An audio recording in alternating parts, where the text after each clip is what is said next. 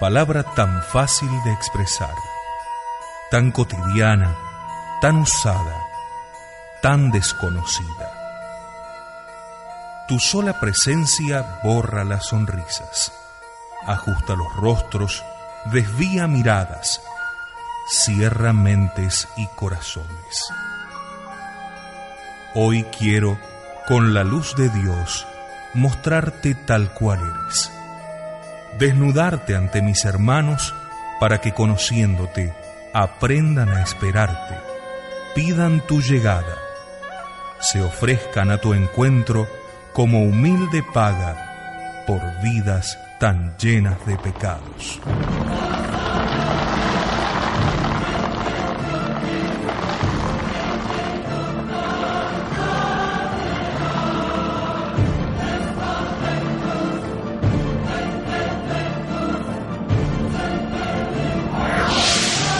Sílabus Producciones presenta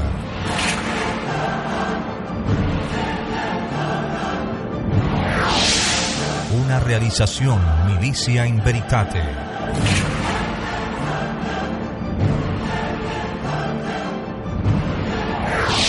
De San Alfonso María de Ligorio.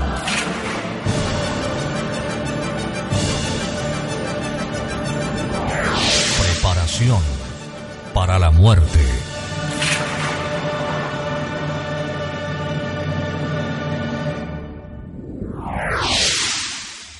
Consideración 13.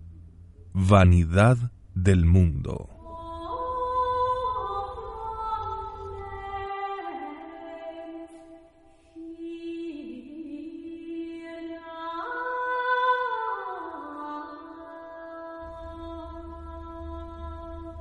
En un viaje por mar, cierto antiguo filósofo llamado Aristipo naufragó con la nave en que iba y perdió cuantos bienes llevaba.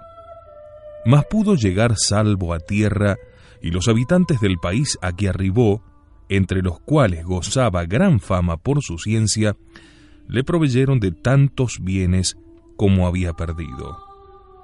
Por lo cual escribió luego a sus amigos y compatriotas, encomendándoles con su ejemplo que tan solo atendiesen a proveerse de aquellos bienes que ni aun con los naufragios se pueden perder.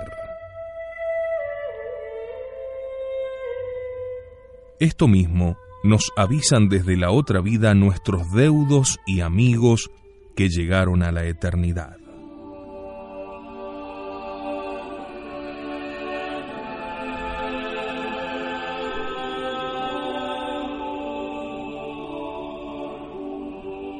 Ellos nos advierten que en este mundo procuremos ante todo adquirir los bienes que ni aun con la muerte se pierden. Día de perdición se llama el día de la muerte, porque en él hemos de perder honores, riquezas y placeres, todos los bienes terrenales. Por esta razón, dice San Ambrosio, que no podemos llamar nuestros a tales bienes, puesto que no podemos llevarlos con nosotros a la otra vida, y que tan solo las virtudes nos acompañan a la eternidad. ¿De qué sirve, pues, dice Jesucristo, ganar todo el mundo si en la hora de la muerte, perdiendo el alma, se pierde todo? ¿A cuántos jóvenes hizo esta gran máxima encerrarse en el claustro? ¿A cuántos anacoretas condujo al desierto? ¿A cuántos mártires movió para dar la vida por Cristo?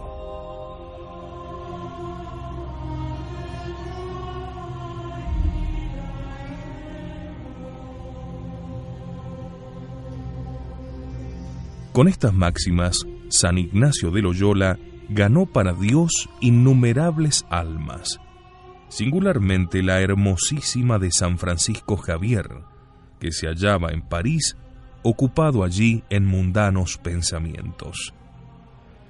Un día le dijo el santo, Piensa, Francisco, piensa que el mundo es traidor, que promete y no cumple, mas aunque cumpliere lo que promete, jamás podrá satisfacer tu corazón. Y aun suponiendo que le satisficiere, ¿cuánto durará esa aventura? ¿Podrá durar más que tu vida? Y al fin de ella, ¿llevarás esa dicha a la eternidad? ¿Hay algún poderoso que haya llevado a la otra vida una moneda o un criado para su servicio? ¿Hay algún rey que tenga allí un pedazo de púrpura para engalanarse?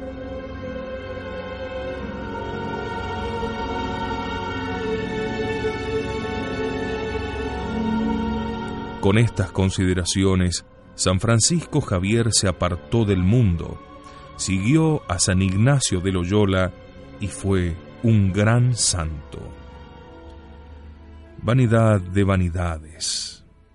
Así llamó Salomón a todos los bienes del mundo cuando por experiencia, como él mismo confesó, hubo conocido todos los placeres que hay en la tierra. Sor Margarita de Santa Ana, Carmelita descalza, hija del emperador Rodolfo II, decía, ¿De qué sirven los tronos en la hora de la muerte? Verdaderamente es cosa admirable temen los santos al pensar en la salvación eterna. Temía un padre Señeri, que lleno de sobresalto preguntaba a su confesor, ¿qué decís, padre? ¿Me salvaré? Temblaba San Andrés Avelino cuando gimiendo exclamaba, ¿quién sabe si me salvaré? Idéntico pensamiento afligía a San Luis Beltrán, y le movía muchas noches a levantarse de su lecho diciendo, ¿quién sabe si me condenaré? Y con todo, los pecadores viven condenados y duermen y ríen y se regocijan.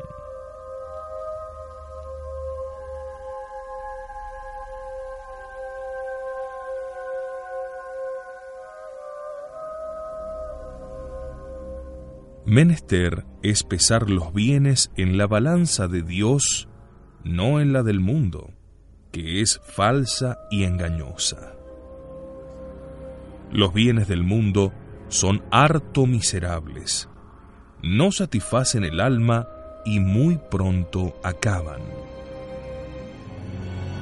Mis días huyeron más veloces que un correo, pasaron como naves, leemos en la Sagrada Escritura. Pasan y huyen veloces los breves días de esta vida. Y de los placeres de la tierra, ¿qué resta después? Pasaron como naves. No deja la nave en pos de sí ni aún rastro de su paso.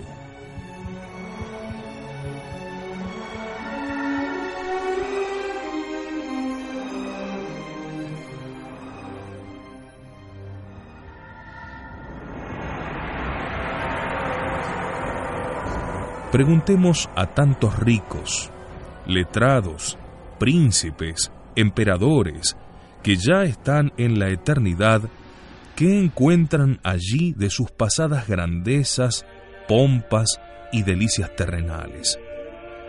Todos responden, nada. Vosotros, hombres, dice San Agustín, consideráis solamente los bienes que posee aquel grande, considerad también qué cosa lleva consigo al sepulcro, un cadáver pestilente y una mortaja que con él se pudrirá.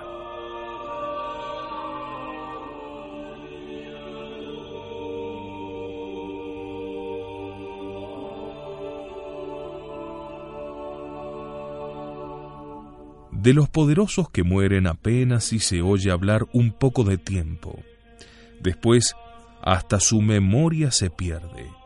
Y si van al infierno, ¿qué harán y dirán allí?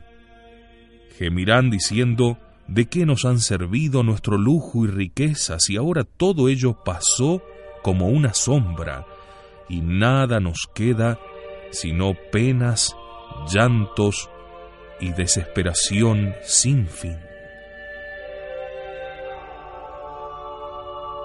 Los hijos de este siglo son más sabios en sus negocios que los hijos de la luz, dice el Señor. Pasma el considerar cuán prudentes son los mundanos en las cosas de la tierra, a qué trabajos no dan cabida para alcanzar honras y bienes, con qué solicitud se ocupan en conservar la salud del cuerpo.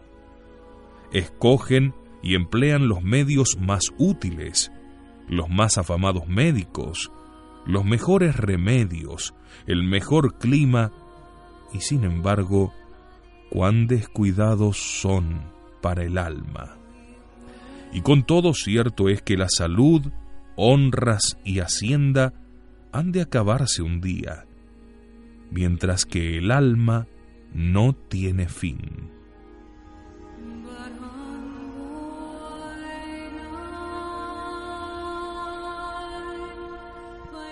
Observemos, dice San Agustín, cuánto padece el hombre por las cosas que ama desordenadamente. ¿Qué no padecen los vengativos, ladrones y deshonestos para llevar a cabo sus malvados designios? Y para el bien del alma, nada quieren sufrir. Oh Dios mío, a la luz de la vela que en la hora de la muerte se enciende, en aquel tiempo de grandes verdades, conocen y confiesan su gran locura los mundanos. Entonces desearían haber dejado a tiempo todas las cosas y haber sido santos. El pontífice León XI decía moribundo, más que ser papa, me hubiera valido ser portero de mi convento. Y Honorio III, también sumo pontífice, exclamó al morir, mejor hubiera hecho quedándome en la cocina de mi comunidad para lavar la vajilla. El gran rey Felipe II de España llamó a su hijo en la hora de la muerte, y apartando la ropa que le cubría, le mostró el pecho cubierto de gusanos, y le dijo, Mirad, príncipe, cómo se muere y cómo acaban las grandezas de este mundo. Y luego exclamó, pluguiese a Dios que hubiera yo sido lego de cualquier religión y no monarca. Hizo después que le pusieran al cuello una cruz de madera. Ordenó las cosas de su muerte y dijo a su heredero, He querido, hijo mío, que fueseis testigo de este acto, para que vieseis cómo al fin de la vida trata el mundo aún a los reyes. Su muerte es igual a la de los más pobres de la tierra. El que mejor hubiere vivido es quien logrará con Dios más alto favor. Y este mismo hijo, que después fue Felipe III al morir a un joven de 43 años de edad, dijo, Cuidad, súbditos míos, de que en el sermón de mis funerales solo se predique este espectáculo que veis. Decid que en la muerte no sirve el ser rey, sino para tener mayor tormento por haberlo sido. Ojalá, en vez de ser rey, hubiera vivido en un desierto sirviendo a Dios. Ahora iría con más esperanza a presentarme ante su tribunal y no correría tanto riesgo de condenarme.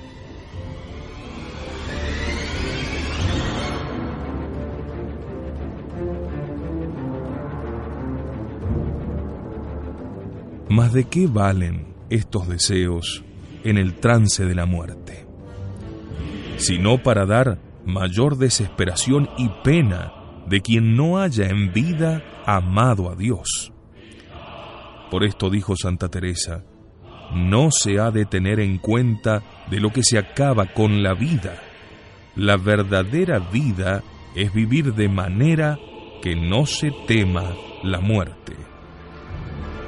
De suerte que si queremos comprender lo que son los bienes terrenales, miremoslos como si estuviéramos en el lecho mortuorio y luego digamos, aquellas rentas, honores y placeres se acabarán un día, Menester es, pues, que procuremos santificarnos y enriquecernos solo con los únicos bienes que han de acompañarnos siempre y que han de hacernos dichosos para toda la eternidad.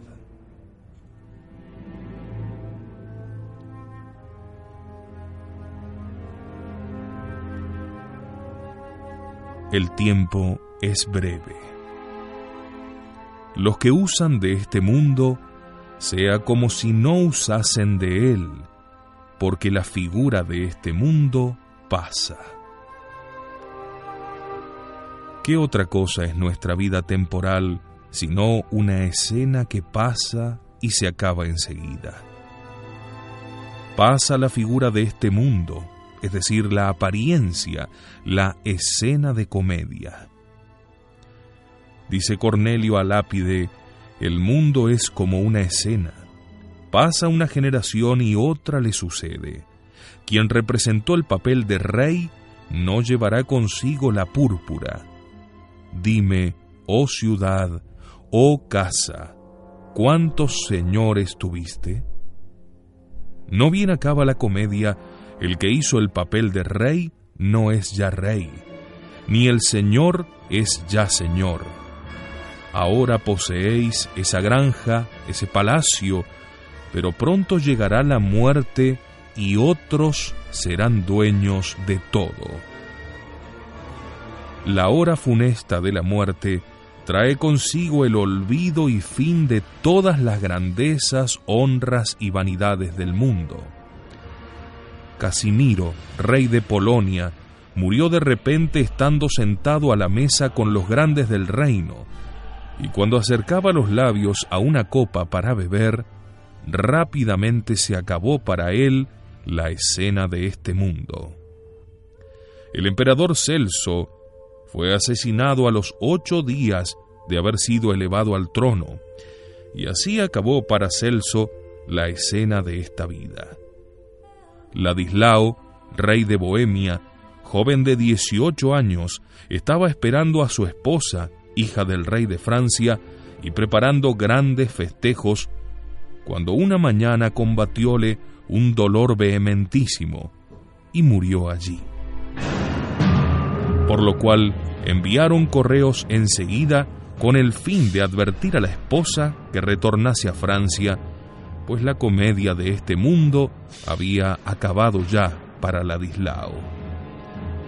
Este pensamiento de la vanidad del mundo hizo santo a Francisco de Borja, el cual, como en otro lugar dijimos, al ver el cadáver de la emperatriz Isabel, muerta en medio de las grandezas y en la flor de la juventud, resolvió entregarse del todo a Dios diciendo, Así pues acabaron las grandezas y coronas del mundo, no más servir a Señor que se me pueda morir.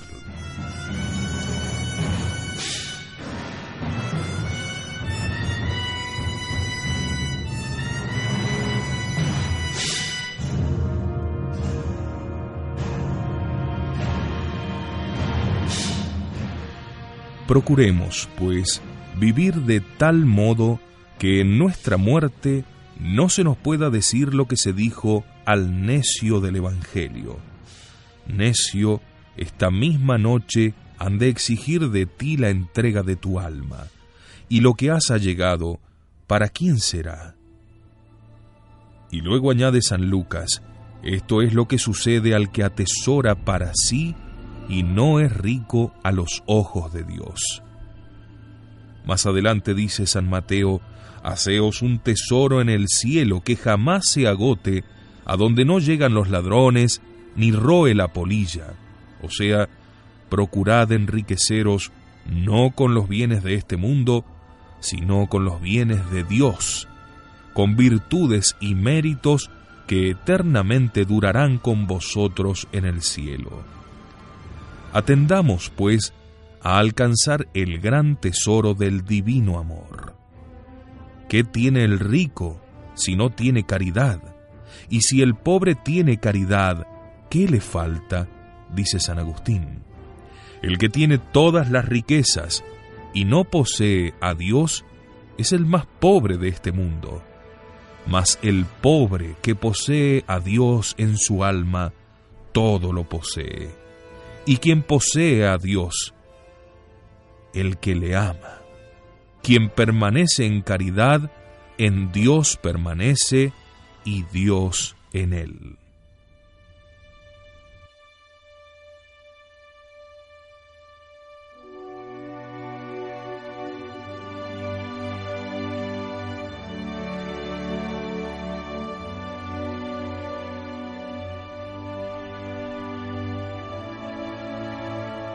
Quiero, Dios mío, que el demonio vuelva a tener dominio en mi alma, sino que vos seáis mi único dueño y Señor. Dejarlo quiero todo para alcanzar vuestra gracia, más estimada por mí que mil coronas y mil reinos. ¿Y a quién he de amar sino a vos, infinitamente amable, bien infinito, belleza, bondad, amor infinito. Por las criaturas os dejé en la vida pasada, y esto es y será siempre para mí dolor profundo que me atravesará el corazón, por haberos ofendido a vos, que tanto me habéis amado. Pero ya que me habéis atraído con vuestra gracia, espero que no he de verme nuevamente privado de vuestro amor. Recibid, oh amor mío, toda mi voluntad y todas mis cosas, y haced de mí lo que os agrade. Os pido perdón por mis culpas y desórdenes pasados.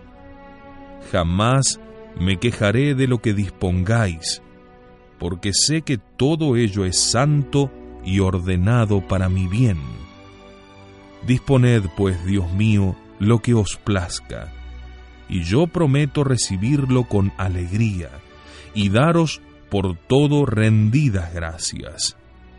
Haced que os ame y nada más pediré. No bienes, ni honores, ni mundo. A mi Dios, solo a mi Dios quiero. Y vos, Bienaventurada Virgen María, modelo y dechado de amor a Dios, alcanzadme que siquiera en el resto de mi vida os acompañe en ese amor. En vos, Señora, confío. Amén.